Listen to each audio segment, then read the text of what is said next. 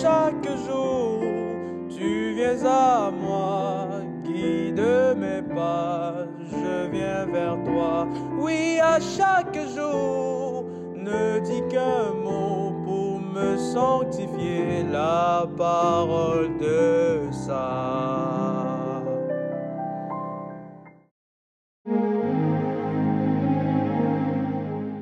Bien-aimés dans le Christ, pour que l'amour vienne sur la terre, il faut d'abord qu'il vienne en nos cœurs et qu'ensuite il prenne chair en des gestes concrets à l'égard de Dieu et du prochain.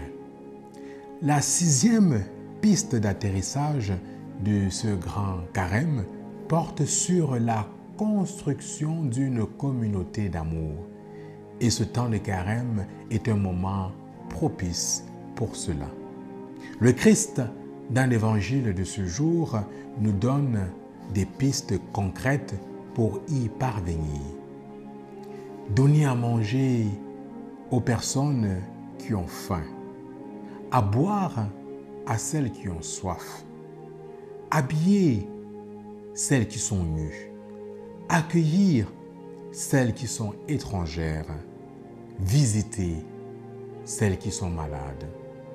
En pratiquant cela de manière concrète en nos vies, en ce temps favorable et par la suite tout au long de nos vies, nous constaterons alors que la vie chrétienne ne se résume pas en une proclamation de la foi, en une proclamation des paroles, mais aussi en des gestes concrets.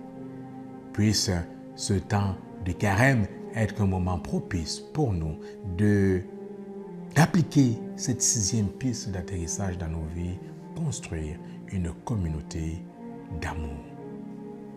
Amen.